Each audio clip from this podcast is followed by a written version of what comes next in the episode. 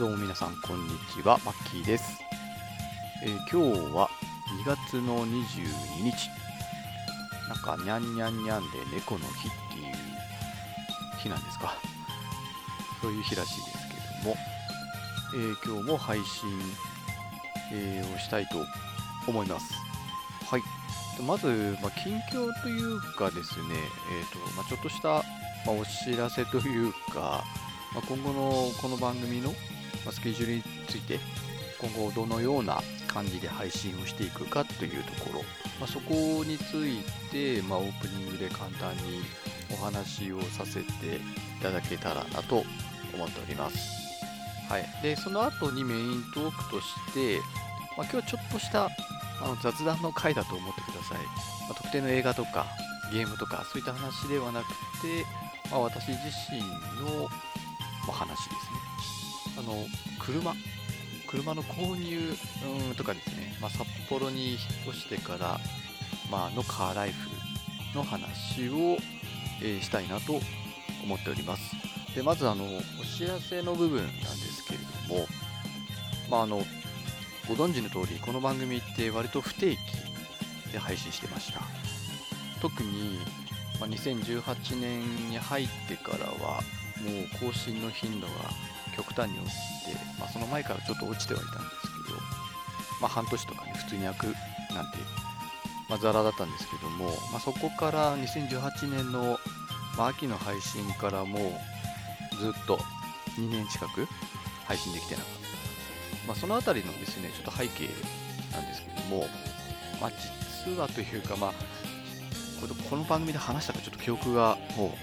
うあやふやなんですけども、まあ、私自身がですね2017年の秋ぐらいに、まあ、引っ越しをしました。で当然職なんかも変わりますよね。同じ会社で勤め続けるってわけにもいかないし、まあ、その前は飲食店で働いてたっていうのもあったんですけどで、まあ、こっちに来て今転職をしてで、まあ、今正社員で働いているんですけども、まあ、最初の1年2年って正社員じゃなかったんですよね。契約社員って言われる。まあ要はアルバイトみたいなもんです。時給で働いてるわけですから、まあ、生活的な余裕もなく精神的な余裕もなくって感じだったんですよね。特に18年入ってから、まあ、なので、まあ、正直、まあ、肉体的っていうよりも精神的なものだと思うんですけどそのラジオを収録するとかアップするとかっていう気力が全く湧かなくって全く手がつけられてなかったんですよね。その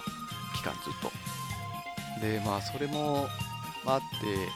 まあ、ずっと配信できずに、まあ、そのままねフェードアウトしてしまうんじゃないかって、えー自分でも思ってたし、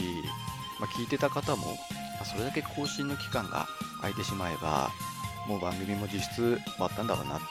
思われる方も多かったと思うんですよね、ま、この番組がどれくらいの、ま、リスナーの方がいるのかとか私全然知らなくて分かってなくてあのーまあ、正直ねどれくらいの方が聞いてくれてるのかっていうのは、まあ私自身もあまり分かってないんですけど、まあ、ただ一部の方が聞いてくれているっていうのは知っててあのわざわざそういうメッセージとかですねお便り的なものを、まあ、いただけてる方も当然いらっしゃって、まあ、そういう方たちがやっぱいるっていうことに対してまあ答えられてないっていう自分にちょっと歯がゆさもずっとあったんですよね。で2019年に入ってまたちょっと事件があったんですね我が家で。まあ、それがあってまたちょっと、まあ、ラジオを収録するっていう記録、まあ、そういう行動に至ることができずに、まあ、2020年になり、まあ、ようやく去年の、まあ、コロナとかでねなんかいろいろ世の中はごたごたしてましたけど、まあ、私自身は、まあ、ようやくほんと丸3年くらい経って、まあ、気力がですね、まあ、以前、まあ、以前っていうのはこの本当この番組を始めた頃なのでもうだいぶ前なんですよ。10, 10年とは言わないけど多分2014年とか2015年とかそのあたりじゃないかと思うんですけどね、まあ、そのあたりぐらいのモチベーションにようやく最近になってまあ最近じゃないですね。去年のうんまあ夏ぐらいかな。それぐらいにようやく自分のこうやりたいことに対してエネルギーを注げるようになってきたとまあ、そういう環境がようやく整ってきてでそれで始めたのが YouTube だったんですよね。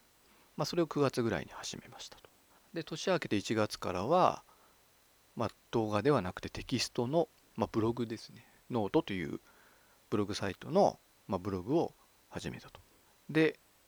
最後になんで最後になったんだっていうツッコミはちょっと置いといて、まあ、最後にこのもともとやっていたこのアウトプットの一つの形音声としてのアウトプットである、まあ、ラジトーク、まあ、これをですね、まあ、続ける余裕は最初ないかななんて思ってたんですよ。かなり YouTube とノートに時間を毎日結構割いてるので、まあ、ここからプラスもう一つ、まあ、ラジオの収録をして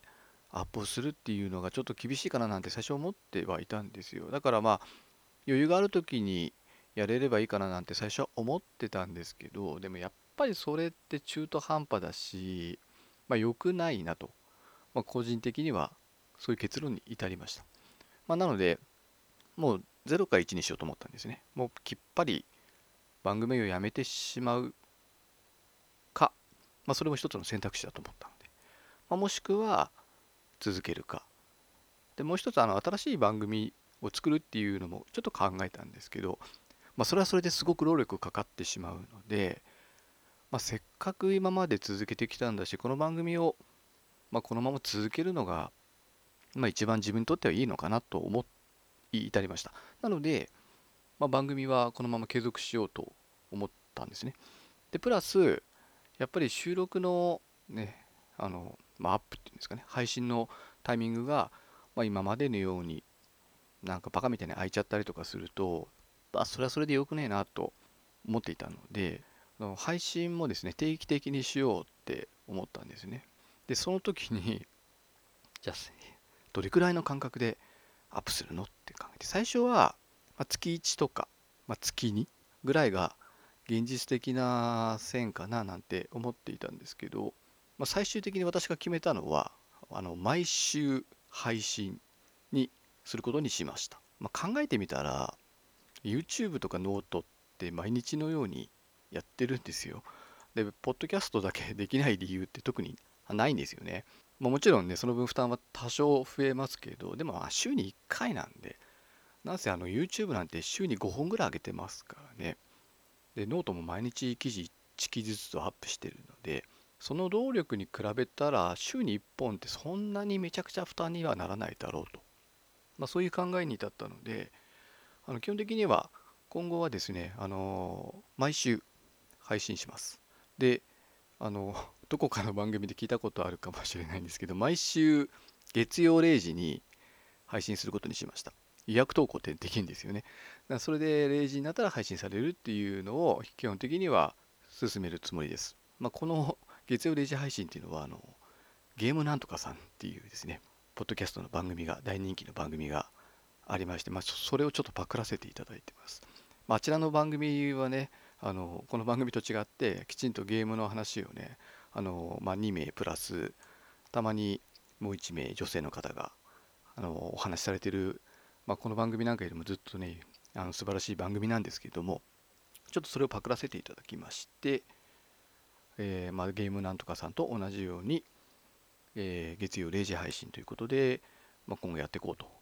まあ、そんな風に決めたというわけでございますね。まあ、なのでその告知を、ま、今回させていただきました。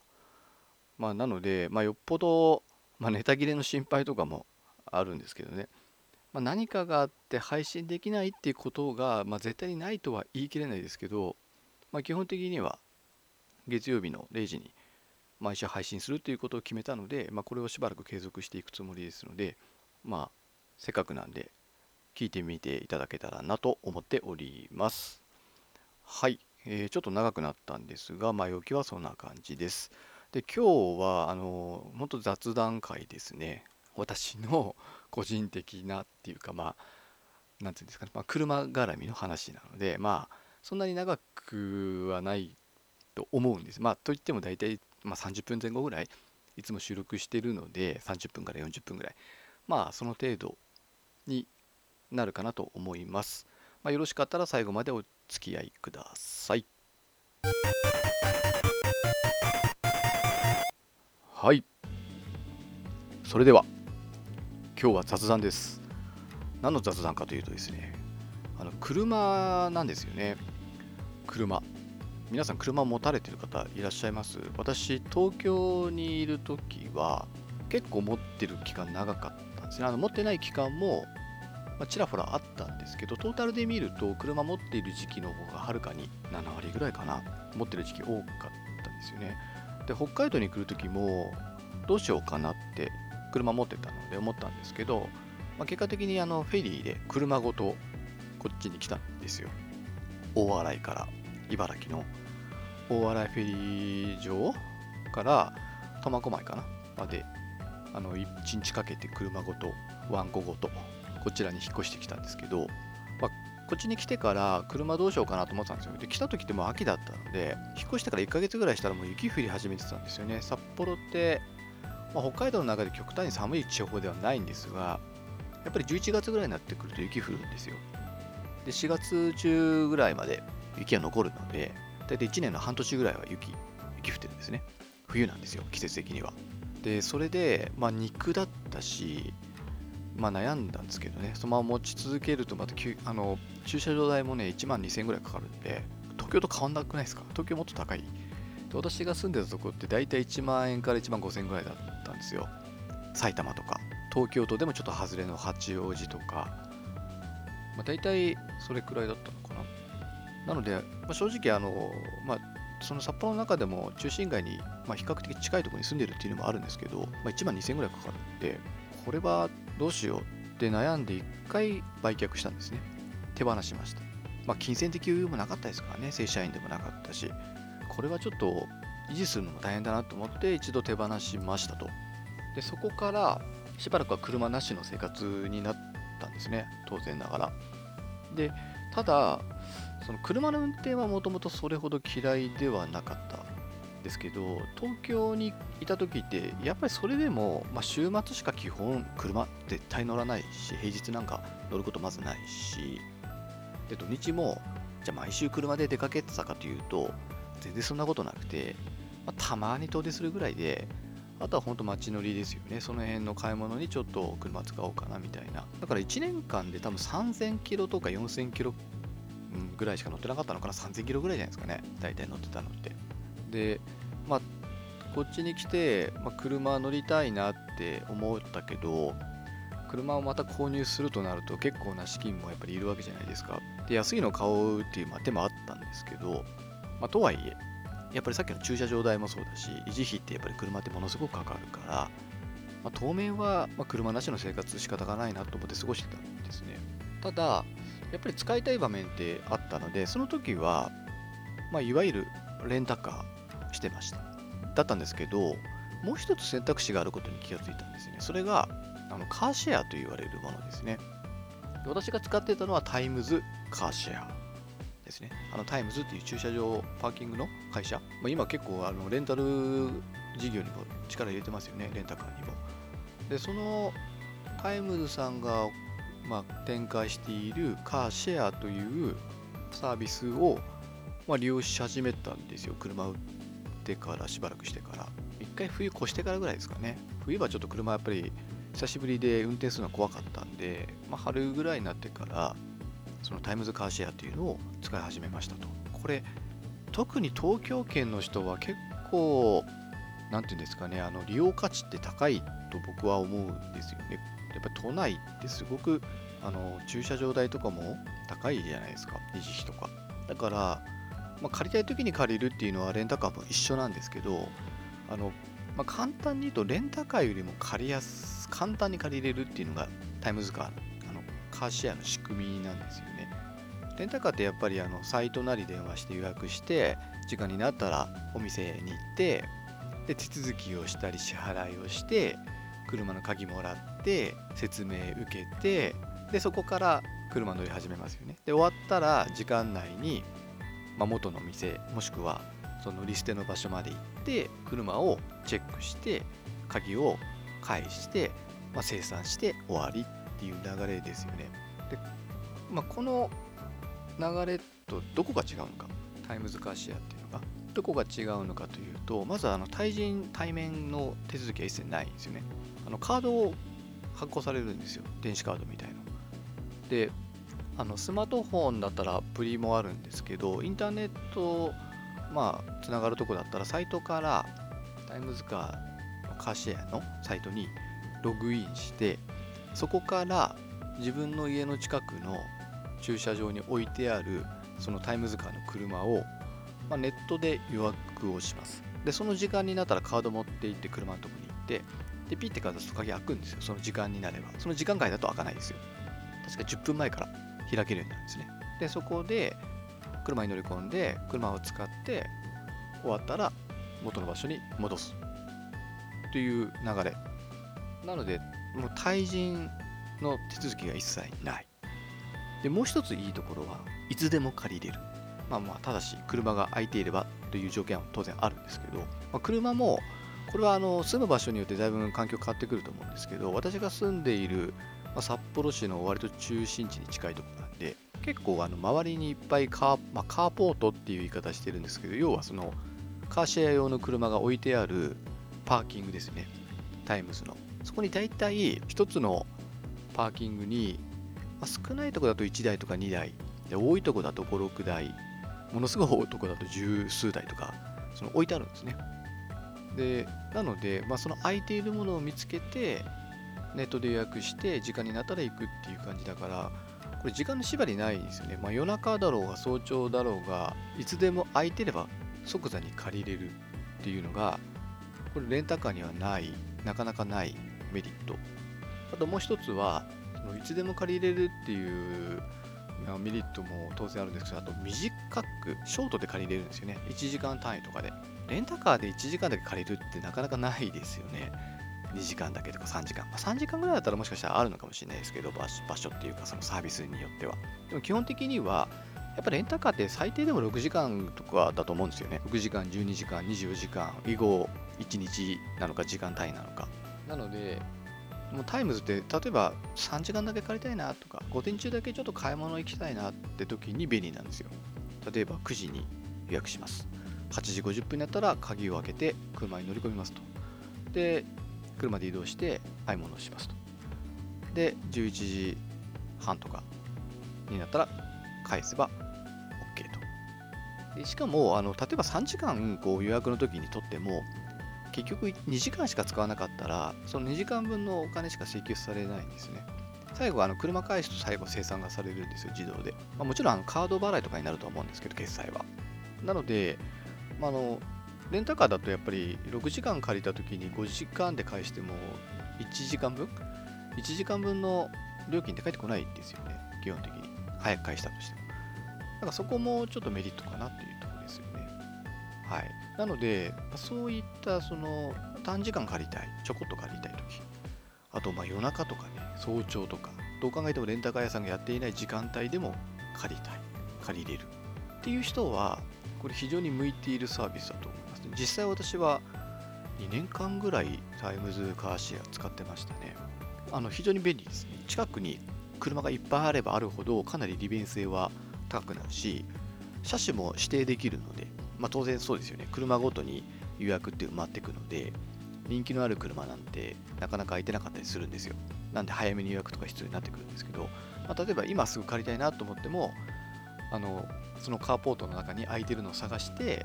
まあ、それをこう予約するっていう操作をすればいいだけなんであのいつでもこう気軽にすぐに借りられるっていうのは、ね、思った以上に便利ですよ本当に。あの一回うちのワンコがですねあのちょっと病気になった時とかもまあ、タクシー、ね、使うっていう手もあるんですけど行きも帰りもタクシー使うと呼ぶのもめんどくさいしやっぱ犬がいると嫌がられたりとかするんですよね。なのでそういった時にあのタイムズカーシェアって使うといいんじゃないかなって、まあ、例えばですけど。なので、まあ、そういったところがかなりサービスとしてあの、まあ、向いてる人はいるんじゃないかなと思うんですよねうちの場合は、まあ、そういう短時間まあ比較的1日じゃなくても半日とか、まあ、6時間未満って言った方がいいのかな。6時間未満で住む家の用事の時はカーシェア。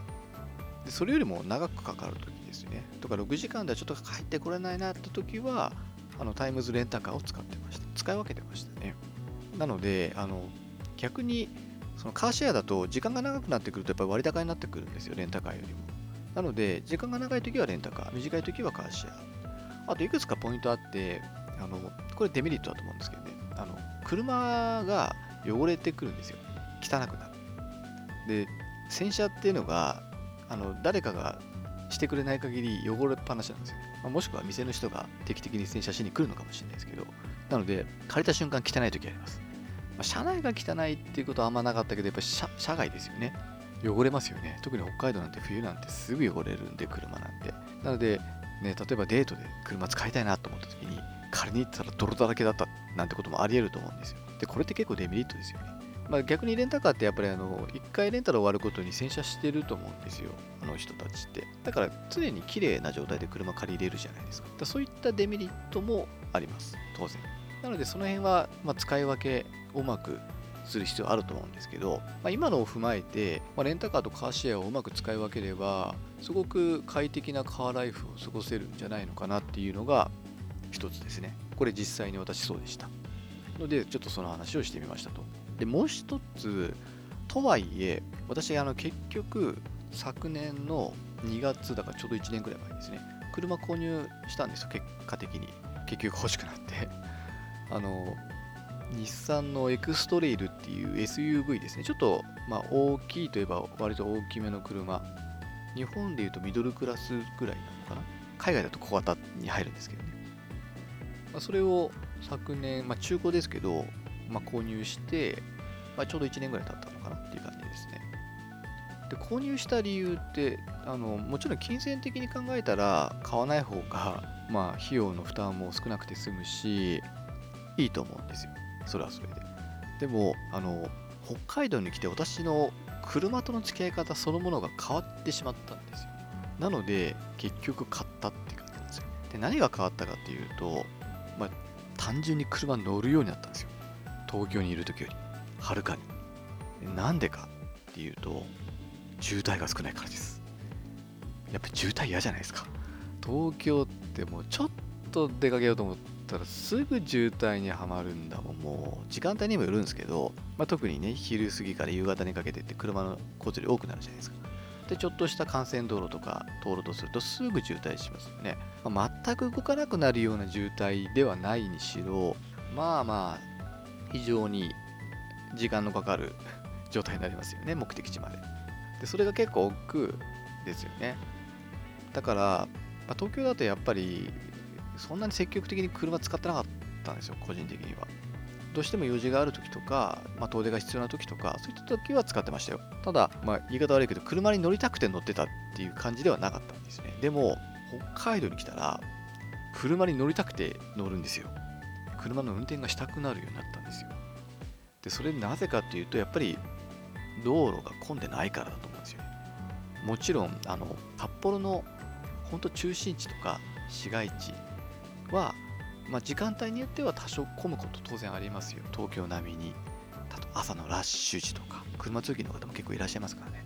あと夕方の帰り17時、18時。とはいえ、まあ、土日に車乗ってて大渋滞にはまることってほとんどないんですよね。まあ全くないかな。し、まあ、中心地取らなければそういったこと本当ないので、まあ、車に乗るのが楽しいって感じるようになっちゃったんですよね。なのでタイムズカーとかレンタカー使ってる時本当にひどい時月56回ぐらい借りてたんじゃないかな。まあ毎週のように借りてたんじゃないか。でこんなに毎週借りるんだったら買った方がいいんじゃないって思うようになったんですよね。なので結果的に、ま、車を購入することになったんですよね。であともう一つあのその日産のエクストレイルでさっきも言ったように SUV っていうタイプのスポーツビークルユーティリティでしたっけ？まあ多目的なんとかっていう。あの何が違うかっていうとあのアクロにちょっと強いんですよね。最低地上高っていうその車体と地面の間の高さが普通の車よりもちょっと高いんですよね。なのでちょっとしたアクロとかあの走るときに、まあ、安定して走れると。で北海道ってやっぱり雪降るじゃないですか。年にしかも半年近く。でそういうの考えたら、まあ、やっぱり SUV だよなって私の中ではもう決まってたんですよね。もう SUV しかないでしょ。でその中でまあ、私の予算内で収まる車を探したんですねあの候補はいっぱいあったんですよ最初から日産のエクストレイルがいいっていうわけではなくスバルのフォレスターとか XV すごいいい車ですよねあとトヨタで言うとラブ4とかまあ、ラブ4はね、ちょっと新しい車だからかなり中古でも高かったんで無理だったんですけど、あとマツダで言うと CX5。すごいいい車ですよね。あと三菱だとアウトランダーとか、あとエクリプスクロスとかかな？まあ、そんなもんですかね、候補として、また他にもいくつかあったような気がするんですけど、まあ、大体この辺りが同じようにミドルクラス、少し大きめの、やや大きめの SUV だったんですね。で、その中で結局一番買いやすかったのがエクストレールだったって話なんですね。あの、数が多いんですよ、在庫数っていうんですかね。売れてるんですね、エクストレールって北海道でも。だからすごい在庫が多いんですよ、中古屋さんの中でも。だから自分の希望するものに近いものを、まあ、予算も含めて検討したところ、このエクストレールが一番、まあ、ぴったりはまったって感じですね。例えば、あのもっと予算を50万とかアップすれば、もうちょっと幅広がったんですけど、さすがにちょっとね、そこまでお金出せないなと思って、ちなみに自分の予算大体200から250ぐらいで考えてました。それくらいですね。まあ、小型の車だったら新車でも買える、まあちょっと厳しいかな。買えなくはないぐらいの予算だったんですけど、まあ、ちっちゃい車はね、前前は日産のキューブっていう車に乗ってたので、まあ割と、まあ超小型ではないんですけど、割と小さい車乗ってたんですよ。なので、まあ、次は、ま、別に同じぐらいの、ね、車でもよかったんですけど、なんか、あのレンタカーとかで乗ってるうちにそれくらいのミドルクラスの SUV すごいいいなってやっぱり乗ってみると思い始めちゃって。まあ、きっかけはそれですね。レンタカーでやっぱり実際乗ってみたからですね。そしたらやっぱり小さい車にはない安定感とか、まあ、中も広いですしね。まあ、そういうのがあって、まあいろいろ紆余曲折ありながらも、結果的には日産のエクストリールっていうのをま買いましたと。で、あの買うときにこれ絶対つけたい機能があったんですよ。それがあのクルーズコントロールっていうものですね。これメーカーによって言い方がなんかいろいろ違うんですけど、日産だとプロパイロットって言っているものですね。これは、あの要は、まあ、自動運転じゃないんですけど、その前の車との車間をチェックして、自動でスピードを調整しつつもこう設定したスピードでずっと巡航してくれるしあの前の車が止まれば追従して止まるんですよ、まあ、これを全車速型の追従機能っていうんですけど、まあ、それが欲しかったんですよ。ねレンタカーした時にすごい良かったんでめちゃくちゃ良かったんですよ。なんか皆さんもしかするとあの体感したことない方いらっしゃるかもしれないんですけどあれめちゃくちゃいいですよ。一回使うと、あの落差にはビビりました。もうなしでは生きていけないです、私。もう次車買う時も絶対、でも最近の車ついてるものだいぶ増えましたよね。なので、次買う時もこれ絶対つけようと思っている機能なんですけど、それが絶対欲しかったんですよね。で、それで、まあ、予算と見合うのを考えたら、一番このエクストレイルがぴったりはまったって感じだったんですよね。まあ、好みがねいろいろあるで本当はあのフォレスター欲しいなって最初思ってたんですけどちょっと高いんですよね金額が中古屋さんで、うん、なのでまあ他にも欲しい車もあったし、まあ、予算をねもうちょっと上に上げればもっと選択肢増えたんですけど、まあ、ギリギリこの予算でプロパイロットがついていてそんなにこの型落ちもしてないっていうんですかね、まあ、3年落ちぐらいだったんですよ私が買ったで、それくらいで買えるので、エクストレイルくらいだったんですよね。他の車だともうもっと型落ちしちゃいます。5年落ちとか。で、5年ぐらい前になってくると、やっぱりね、中の内装の感じとか、あと、その機能とかが、やっぱちょっと劣ってくるんですよね。ここ最近のものに比べると。でそこを許容してでも、まあ、こだわりたいっていう車種は正直なかったので、まあ、一番バランスの良かったマイクストリーを買いましたと。で、大体年間1万キロぐらい走りましたね、この1年で。ちょっとセーブして、本当はもっと走りたいなって思ったんですけど、あの保険の関係で1万キロ以内って設定しちゃったんですよね、あの任意保険。なんで、ちょっとオーバーするとめんどくさそうだなと思って、まあ、ちょっと制御、セーブして大体1万キロですねで車の運転がやっぱり楽しいって感じるようになった原因ってやっぱり場所だと思うんですよね土地柄であと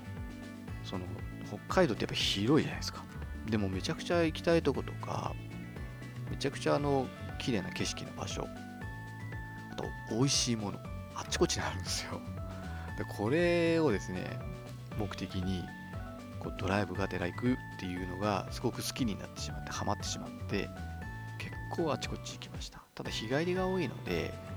まあ距離の制限というか、まあ、限度はあるんですよ。あるんですけどやっぱね北海道ってやっぱなんというか快適なんですよねドライブがすっごい車少ないから。信号とかもね少ないですしねちょっと郊外行けば。すごく快適にドライブできるのですっごいあの楽しんでますね今その車の運転を、まあ、今冬なので、まあ、ちょっと気遣いますけどでもまあ慣れてしまってるので別に冬道だから行きたくないとか怖いとかっていうのはないんですよね。むしろ。雪の多いところ全然ガンガン行きたいって感じなんですよ私の場合は。あの昨日かな？日曜日も朱鞠内湖っていう、まあ、道北っていうねあの稚内の方にあるんですよ。札幌から車で3時間ぐらいで行ける場所があってそこ行ってきたんですよね。だすごい吹雪でめちゃくちゃ視界悪かったんですよ。3時間が結局片道4時間半ぐらいかかっちゃって。着いたら。だからもうとんぼ帰りだったんですけどねほとんど。行って帰ってきただけ往復400何十キロ。でそのうちの半分くらいは吹雪で全然前見えない。マッチ疲れました。運転好きだけどさすがにあれは疲れました。まあまだ疲れ残ってますよ今朝も。もうすごかったんですよ。もう本当に視界が全くないってわけじゃないんですけどほんと10メートルぐらい先はもうあんま見えない。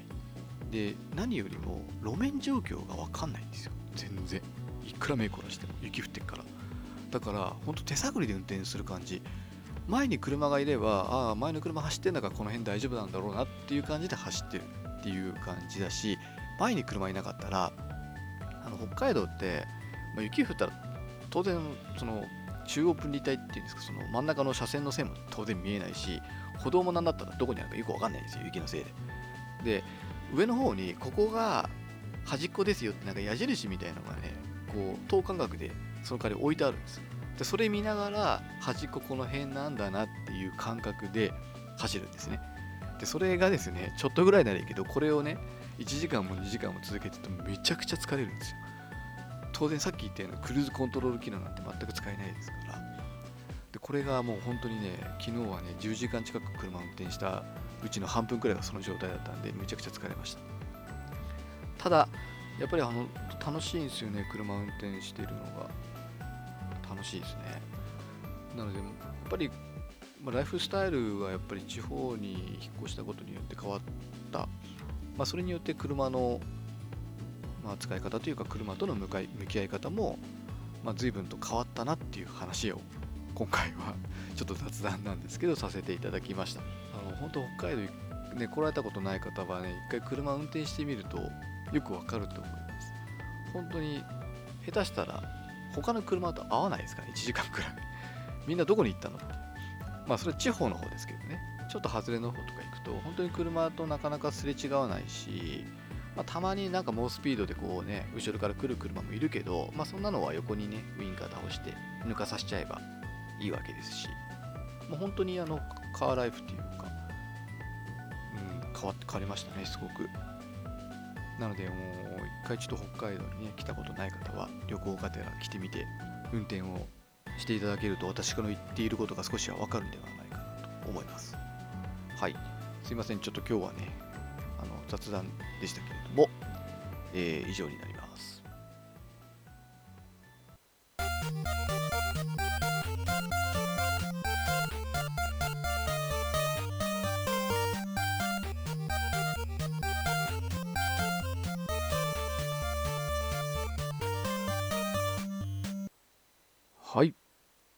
ことで、えーエンディングです。はい。えー、まあ、オープニングでも話した通り、毎週の配信を決めたということで、まあ、一番困るのってやっぱネタなのかなって前なんか結構私、昔の配信とか見てると、普通に1時間半とかの配信してましたからね。さすがにその長さで毎週は無理です。無理なんで、まあ今日もだいたい40分ぐらいになっちゃったのかな、結局。それくらいな、まあ多分30分から40分の前後ぐらい。まあそれくらいのボリューム感で毎週配信できるように、まあやっていこうかなと。まあネタなんかもね、まあやっぱり毎週やってるってことは月4本でしょう。うん、ネタ切れんじゃねえかなってちょっと自分でも心配 してるんですけど、まあまあ、悩みながらも何かしらのテーマでまあ、今回のように、ね、何もない時は本当に雑談になっちゃうかもしれないですけど、まあ、何もないってわけじゃないんですよ。一応話したいなと思ってることは結構あってピックアップはしてるんですね。まあそれを、まあ、常に絶やさないようにすれば、まあ、ネタ切れになるってことは基本ないので、まあ、それよりもやっぱり収録する時間と編集する時間の確保だと思うんですよね。まあ、そこをうまく YouTube とノート絡めてまあ、この3本柱を、まあ、続けていけるようにしていきたいなと思ってます。まあ、今年の私のテーマ、そのアウトプットするっていうことと継続をするっていうこの2つですね。まあ、それを YouTube とノートとこの番組で、まあ、続けるというのを、まあ、達成したいなと、この年は思ってますので、えー、まあ、応援していただけるとすごい嬉しい応援がてら聞いていただけたり、YouTube 見ていただいたり、まあ、ノートの記事を読んでいただいたりとかですね、していただけると嬉しいなと思います。で、今回のあのタイムズカーシェアのメリット、デメリットって、まあ、今日この音声でわっと話したと思うんですけど、なかなか言葉だけだと伝わりにくいと思うんですね、これに関しては。で、これについては、実はノートで、そのカーシェアという選択肢っていう記事をアップしてるんですよ、私。なので、まあ、それもちょっと貼っておくので、まあ、カーシェアなんか気になるな、思われた方は、そっちのテキストを見ていただいた方があの理解しやすいと思うので、そちらも、まあ、もしよろしかったら見ていただけたら。じゃあそんな感じで今回の収録は、えー、終わりにしたいと思います。また来週ですね、えー、0時配信予定ですので、えー、よかったら聞いていただけたらと思います。はい。ではお送りしたのはマッキーでした。さようなら。